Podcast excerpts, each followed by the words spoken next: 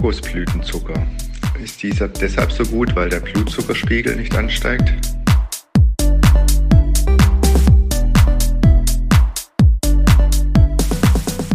Ich habe eine Fructoseintoleranz und wollte wissen, ob es eine Zuckeralternative gibt, die keinen Fruchtzucker enthält.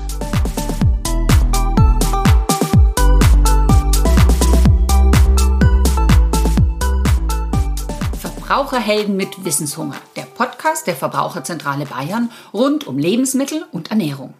Hallo, hier sind Ursula und Daniela.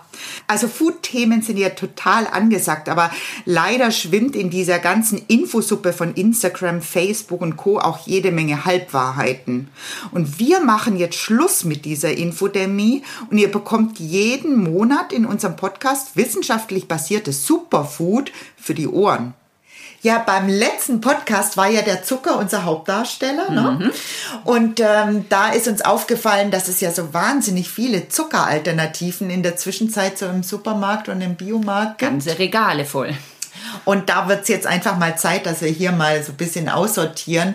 Sind die denn jetzt wirklich so gesünder? Ähm, wie kann man damit kochen und backen? Und deswegen sind wir nämlich heute wieder in der Küche. Mhm, wir richtig? waren sogar schon ein bisschen fleißig für euch. Ja, und haben das ein oder andere sogar schon vorgebacken.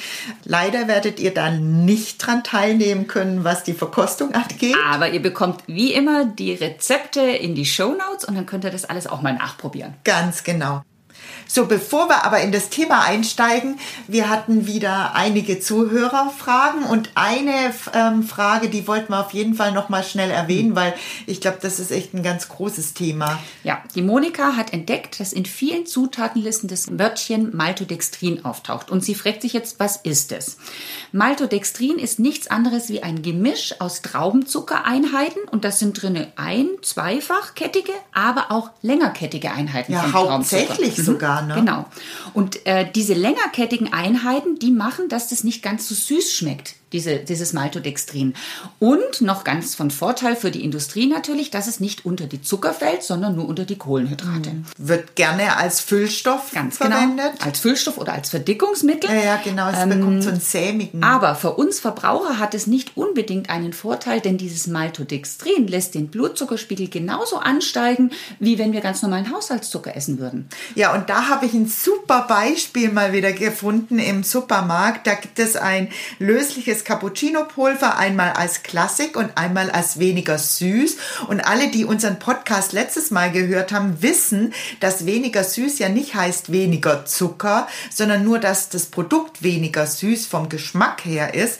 Und wenn ich da nämlich auf die Zutatenliste schaue, dann ist tatsächlich der Zucker ersetzt worden gegen Maltodextrin, was dazu führt, dass das Produkt im Prinzip nicht kalorienärmer ist. Und ähm, das Schöne ist, in der Zwischenzeit hat dieses dieses Cappuccino-Pulver auch den Nutri-Score. Und das ist natürlich für uns als VerbraucherInnen eine wahnsinnige Hilfeleistung, weil da sieht man nämlich genau, der hat beides mal ein Nutri-Score E. Rotes E. Das bedeutet, e. der eine ist nicht besser als der andere, auch wenn der weniger süß ist. Genau. Also deswegen Maltodextrin, ein Mehrfachzucker, der wirklich kritisch zu betrachten ist und äh, der im Prinzip auch Zucker ist, aber den Vorteil für die Industrie hat, dass er nicht in der Nährwerttabelle erscheint.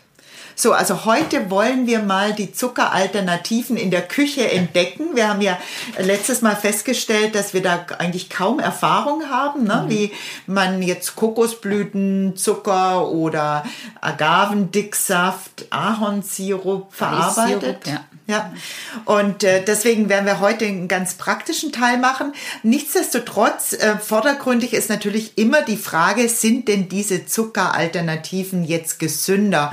Und da müssen wir jetzt, glaube ich, leider Spaßbremsen sein. Mhm. Ne?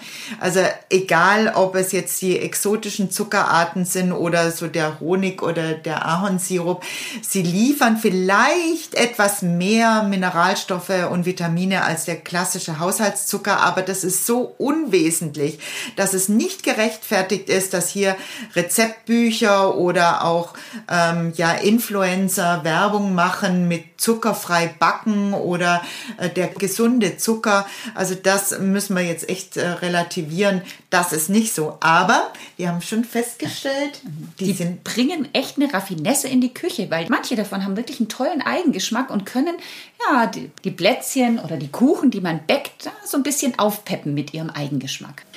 Daniela, ich lasse dir mal den Vortritt. Du darfst mal anfangen. Ja, gern, weil ich habe nämlich auch den Shootingstar, würde ich sagen, von den ganzen Zuckeralternativen äh, abbekommen, nämlich den Kokosblütenzucker, der ja momentan sehr hypt.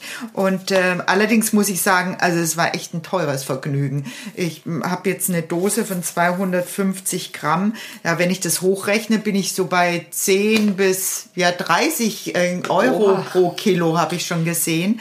Ähm, hat allerdings auch seine Berechtigung, weil es tatsächlich handwerklich gewonnen wird. Also die Blüten werden angeritzt, dann wird der Sirup aufgefangen und der wird wiederum dann so eingekocht, dass man dann ein Produkt hat, das im Ich rieche Prinzip gerade. Riecht gut. Das sieht Ja. aus wie Zucker, wie brauner Zucker. Es riecht Genau. ein bisschen karamelliger und ist also dann so das kristallin dann halt wie Zucker. Lu Luxusplätzchen oder Luxuskuchen. Absolut. Also das ist auch der Vorteil von diesem Kokosblütenzucker, dass ich im Prinzip alle meine Rezepte einfach eins zu eins äh, gegen Haushaltszucker austauschen kann. Aber ich muss wissen, dass Kokosblütenzucker nicht ganz so süß ist.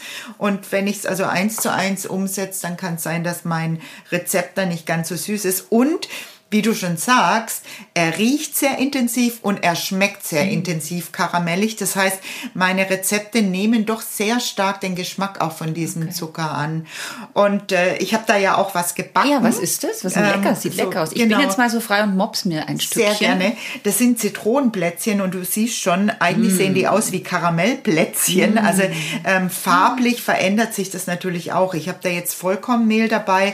Somit ähm, ist das natürlich Sehr auch so ein lecker. Mm. Leicht bräunlich. Ja, also das Rezept haben wir ja gesagt, nehmen wir auf jeden Fall in die Shownotes. Tut uns leid, dass ihr jetzt nicht mit ähm, probieren Mm. Ich mache euch auch ein Bild, dass ihr seht, wie lecker die aussehen. Aber eins muss ich noch mal erwähnen, ist natürlich einmal die Nachhaltigkeit. Der Zucker kommt halt aus äh, Südostasien.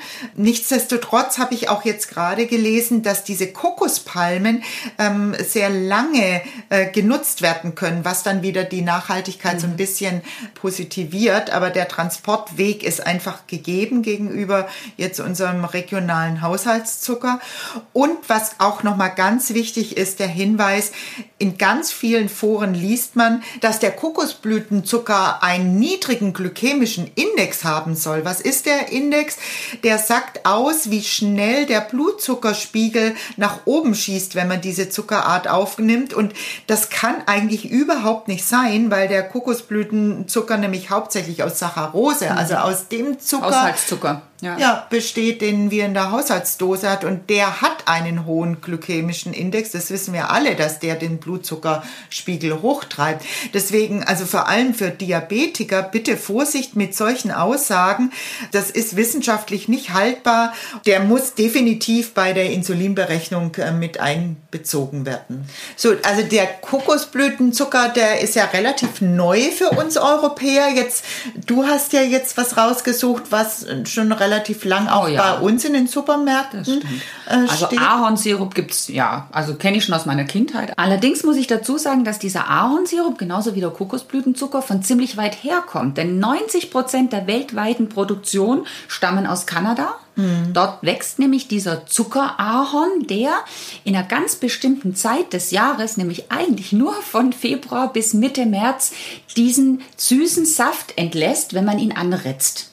Ja, Die das auch- Erntezeit ist sehr, sehr kurz. Und auch relativ aufwendig, ne? Ja, früher hat man natürlich so Eimerchen drunter gehängt. Heute macht man das allerdings mit Schlauchsystemen. Unter Niederdruck wird dieser Saft quasi direkt in die Fabrik gepumpt, weil dann ist es viel hygienischer.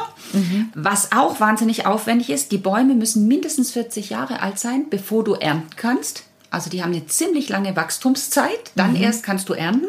Und aus 40 Liter Ahornsaft entsteht ein Liter Ahornsirup. Also auch das muss man berücksichtigen. Das ist eine ganz schöne Menge, die du brauchst. Und ein Baum gibt in einer Erntesaison circa 40 Liter, also sprich einen Liter Ahornsirup. Kann man sich mal überlegen, weltweit, wie viel Ahornsirup konsumiert wird. Da brauchst du schon ganz schön viele Bäume. Ja. Vielleicht ist ähm, euch schon aufgefallen, dass dieser Ahornsirup manchmal unterschiedliche Farben hat, wenn wir den kaufen. Es gibt dunkleren und es gibt helleren Ahornsirup. Das hängt damit zusammen, wann der geerntet wird. Also in der frühen Erntephase ist er sehr, sehr hell und das ist auch die Luxusklasse, die Klasse mhm. A quasi, der milde Ahornsirup. Je länger die Ernte dauert, desto dunkler wird er und desto äh, intensiver. Mehr Eigengeschmack ja, hat richtig, er. Mhm. Ganz genau. Und das ist dann nicht mehr so eine hohe Güteklasse. Wobei ich glaube, bisher immer nur A oder B im Supermarkt gesehen habe. Also vermutlich wird dann die äh, niedrigeren Güteklassen in der Industrie irgendwie ja, verarbeitet. Die werden weiter verarbeitet. Jetzt im Gegensatz zum Kokosblütenzucker ist der ja relativ flüssig, der Ahornsirup. Das heißt, ich kann wahrscheinlich ein Rezept nicht einfach so den Zucker ersetzen mit Ahornsirup, weil er ja dann doch eine ganz andere Backeigenschaft dann ja. wahrscheinlich liefert. Ja, es ist so, dass der, äh, dass du für 100 Gramm Zucker 80 Gramm Ahornsirup nimmst. Du könntest eigentlich meinen mehr, weil er ja flüssiger ist und mehr Wasser drin ja. ist. Es ist aber nicht so, weil der süßer schmeckt. Der hat eine höhere Süßkraft und sonst wäre dein Produkt viel zu süß. Du musst es aber berücksichtigen nachher bei anderen Flüssigkeiten, die du dazu gibst, je nachdem Milch oder Wasser oder je nachdem, ähm, dass du da nicht zu viel dazu, sonst ist der Teig zu dünnflüssig. Also man muss da schon ein bisschen aufpassen. Man sagt im Schnitt 100 Gramm Zucker werden durch 80 Gramm Ahornsirup ersetzt. Also das hört sich für mich jetzt doch ganz schön tricky an. Also bei Plätzchen vielleicht nicht unbedingt, aber wenn ich jetzt so einen Rührkuchen mache, ich glaube, da würde ich dann doch ein Rezept raussuchen, das wirklich ganz explizit mit Ahornsirup konzipiert ja, ist. Ja, das ist aber gar nicht so einfach, weil es gibt äh, ganz viele Rezepte, bei denen ist Ahornsirup drin, aber auch Haushaltszucker. Ja, weißt du, woher das kommt? Weil der Zucker ja dann wiederum, also für die Karamellisierung von, von den Plätzchen oder dergleichen notwendig ist. Das wird wahrscheinlich der Ahornsirup niemals so also hinbekommen, dass es dann so knusprig wird. Ich habe kein Plätzchenrezept gefunden, wo rein nur Ahornsirup zum Süßen genommen wurde, sondern es war immer auch ein Haushaltszucker mit dabei. Auch bei dem, was ich jetzt vorbereitet habe, bei den Walnuss-Ahorn-Plätzchen. Das ist so ganz typisch, ne? Walnuss und Ahorn gehört irgendwie ja. zusammen. Ja, Walnuss finde ich, das ist die Nuss eigentlich schlechthin, die uns ganz, ganz wertvolle Omega-3-Fettsäuren liefert. Ähm, deswegen habe ich die nämlich auch ausgesucht zu diesen nicht ganz so gesunden Plätzchen. Dafür eine gesunde Zutat. Da sind nämlich schon ganz schön viele äh, Walnüsse drin, nämlich 25 Gramm in 100 Gramm. Und dann mhm. obendrauf ist auch noch zur Dekoration eine halbe Walnuss. Zum Rezept gibt es auch wieder ein Bild dazu, dass ihr seht, wie es ausschaut. So, das tut uns natürlich jetzt wieder leid. Ihr habt nur das Bild, wir haben jetzt den Plätzchen Genuss. zum Testen. Genau, ich probiere jetzt mal. Mhm. Ja, jede Menge Nüsse sind drin. Und man schmeckt den Ahornsirup ziemlich raus. Also der mhm. hat einen wahnsinnigen Eigengeschmack. Mhm. Wem der Geschmack vom Ahornsirup jetzt zu intensiv ist, der kann diese Plätzchen auch ganz einfach mit Reissirup herstellen. Der hat nämlich nicht so einen ganz so intensiven Geschmack. Genau, der ist wirklich nur so leicht karamellig. Mhm. Genau, da, den habe ich jetzt auch mitgebracht. Der Reissirup wird ja relativ einfach hergestellt im Gegensatz zu dem Ahornsirup oder dem Kokosblütenzucker, in dem einfach Reismehl aufgekocht wird und dann enzymatisch, und da kann übrigens auch Gentechnik mit im Spiel sein, enzymatisch dann äh, die Reisstärke in Zuckerbausteine umgewandelt werden. Also von der Produktion her deutlich einfacher als die anderen zwei was das Besondere an dem Reissirup ist, ist, dass er keine Fructose enthält. Also das heißt, äh, für Menschen, die an Fructoseintoleranz leiden, ist das auf jeden Fall eine Zuckeralternative. Das heißt aber nicht, dass er jetzt gesünder ist als alle anderen. Bei unserem nächsten Kandidaten ja. sieht es ganz anders aus. Der hat nämlich ganz viel Fructose. Und zwar der Agavendicksaft. Der wird aus Agaven hergestellt und diese Agaven müssen mindestens acht Jahre alt sein, bevor du das Saft ernten kannst. Aha. Und dazu wird denen innen das Herz quasi, also da, wo die neuen Blätter rauskommen, äh, rausgeschnitten und dann läuft da der Saft rein. Das Problem ist, dass wenn du das machst, dann äh, stirbt die Agave. Das habe ich jetzt fast vermutet. Mhm. Also, also nachdem du geerntet hast, den Saft geerntet hast, ist die Agave quasi tot. Das Problem beim Agavendicksaft ist, dass er in riesigen Monokulturen angebaut wird und zwar sehr weit weg von uns, nämlich hauptsächlich in Mexiko. Mhm. Die Arbeitsbedingungen sind nicht so ganz toll dort und da wird auch ziemlich viel Pestizide eingesetzt und auch der Wasserverbrauch ist nicht ganz gering. Also ich sehe den so ökologisch ein bisschen kritisch, den Agavendicksaft. Also wenn dann überhaupt eher die Bio-Variante bevorzugen. Ganz genau. Ne? Der Vorteil ist, dass er eine relativ hohe Süßkraft hat. Ähm, du brauchst ungefähr 75 Gramm vom Agavendicksaft, um 100 Gramm Zucker zu ersetzen. Das lässt sich auch ganz leicht erklären durch den hohen Fructoseanteil. Ne? Also Fruchtzucker hat ja eine Süßkraft von 120 ungefähr, im Gegensatz zum Haushaltszucker, der bei 100 liegt. Ähm, somit brauche ich ja deutlich weniger. Ja, das ist Aber die Fructose hat auch. Nachteile. Und zwar steht die Fructose im Verdacht, dass sie zu einer Fettleber führen soll. Also wenn du sehr, sehr viel Fructose aufnimmst, dann kann das zu einer Fettleber führen. Das kann zu Herz-Kreislauf-Erkrankungen führen. Da wird gerade sehr viel geforscht. Also mh, mit der Fructose ist es auch so eine Sache. Und was mich eben stört, ist, dass dieser Agavendicksaft von so weit her transportiert wird zu uns. Eine wesentlich ökologischere Variante wäre vielleicht der Apfeldicksaft oder der Birnendicksaft. Ja, allerdings muss man da schon sagen, Vorsicht, äh, es sind heimische Obstsorten, aber ich habe jetzt gerade hier einen Bio-Apfeldicksaft ähm, aus dem Biomarkt und hier steht auch, dass die, ähm, das Obst offensichtlich aus Nicht-EU-Landwirtschaft ist. Also Das ist eine Forderung der Verbraucherzentralen, dass im Prinzip bei solchen Produkten auch draufsteht, wo kommen denn die Äpfel her, die da drinnen verarbeitet worden sind oder wo kommen die Birnen her, die da drinnen verarbeitet worden sind. Und leider, leider, ja, steht das noch nicht auf den Packungen drauf, wo das Obst herkommt, das verarbeitet wurde. Also auch da ist natürlich keine Garantie, dass wir heimische Äpfel und Birnen dann in unserer Zuckeralternative haben. Aber du hast mit dem Agavendicksaft äh, noch was gezaubert, sehe ich da gerade. Ja, auch wenn der genau. Agavendicksaft vielleicht gesundheitlich nicht so gut zu bewerten ist. Das, was du da gezaubert hast, sieht jetzt sehr, sehr gesund aus. Ich habe mal nichts gebacken, sondern ich habe sogenannte Powerkugeln gemacht oder ähm, Energy Energy Balls. Balls kann man die nennen. Man kann sie auch Weihnachtskugeln nennen, wenn man einfach ein bisschen Zimt reintut, weil dann schmecken sie wunderbar nach Weihnachten. Apropos Zimt, vor kurzem hat mir jemand einen Hinweis gegeben, Zimt hat ja auch so einen leicht süßlichen Geschmack, dass man damit auch ganz gut den Zucker imitieren kann und auch Zucker einsparen kann. Also auch bei Gewürzen kann man tatsächlich, ähm, mit Gewürzen kann man tatsächlich auch Zucker sparen. Und ich habe bei diesen Energy Balls jetzt auch noch einen kleinen Trick verwendet. Und zwar habe ich in den Kokosmehl verarbeitet. Vielleicht könnt ihr euch erinnern an unseren Podcast, wo es über das Eiweißmehle ging. Also man kann diese Ener Energy Balls auch aufpeppen und eiweißreif machen, indem man sogenannte Eiweißmehle da drin verwendet. Prima, ich will probieren. Ja. Und die schmecken auch gar nicht so extrem süß, weil es sind gerade mal vier Esslöffel Agavendicksaft drin. Haferflocken und natürlich Trockenfrüchte. Da kann man auch variieren, ob das jetzt Datteln sind oder, äh, oder Feigen oder Trockenpflaumen, also je nach Belieben. Machen sich super gut.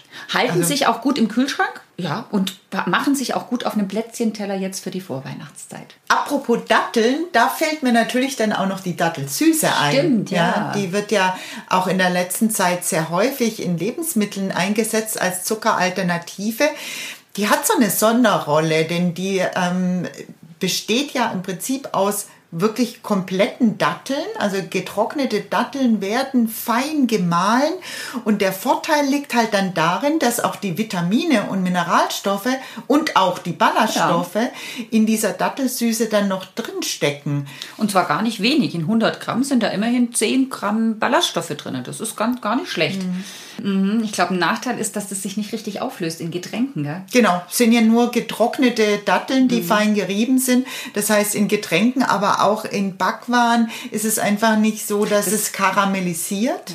stimmt. also diese ganze ähm, Backeigenschaft des Zuckers fällt halt weg. Und ich habe noch einen Nachteil. Datteln wachsen nicht bei uns hier in Europa. Also es ist kein heimisches Produkt. Ja, im Prinzip wie alle anderen ähm, Zuckeralternativen, die wir vorgestellt haben. Ja, und äh, Ursula, du musst schon sagen, wir haben natürlich jetzt immer Zuckeralternativen aufgezeigt, aber Zucker gespart haben wir ja eigentlich nicht. Ja, ja. Die beste Alternative zu Zucker ist weniger Zucker zu verwenden. Jetzt ist natürlich die Frage, weniger Zucker heißt es vielleicht dann auch Zuckeraustauschstoffe wie Xylit, also Birkenzucker, Erythrit, Süßstoffe. Sind das vielleicht die besseren Alternativen? Wenn euch diese Info jetzt gefehlt hat, dann freut euch schon auf den nächsten Podcast, weil da werden wir die ganzen Zuckeraustauschstoffe und Süßstoffe besprechen. Und, und bis dahin bleibt wissenshungrig und informiert euch auf unserer Website verbraucherzentrale-bayern.de. Ja, genau. Und wenn euch die Sendung jetzt gefallen hat oder vielleicht auch nicht, wir freuen uns auf jeden Fall, wenn ihr in Kontakt mit uns tretet. Unter ernährung.vzbayern.de könnt ihr uns eine E-Mail senden. Dort könnt ihr natürlich auch Themenwünsche nennen und eure Kommentare hinterlassen. Und jetzt sagen wir erst einmal Tschüss. Tschüss.